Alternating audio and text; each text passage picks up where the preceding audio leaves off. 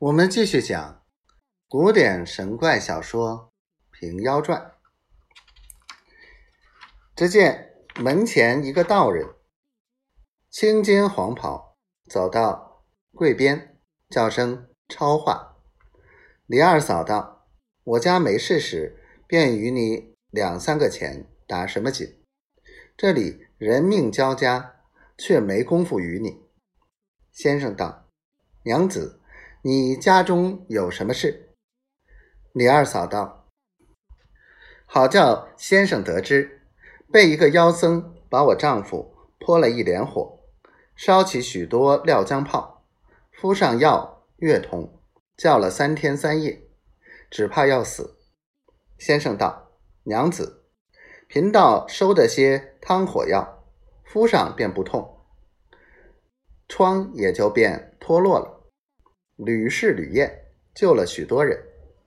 李二嫂道：“修言便好，只只得疼痛时，自当重重相谢。”先生道：“你去请他出来，就取些水来。”李二嫂入去扶出李二，把碗水递与先生。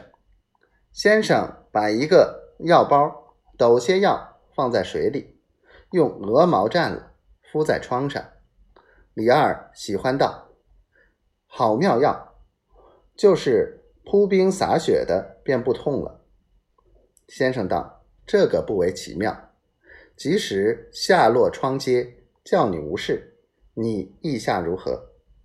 李二道：“若得如此，感谢先生。”先生道：“此乃热毒之气，你可出外面风凉处吹着。”疮痂即便脱落。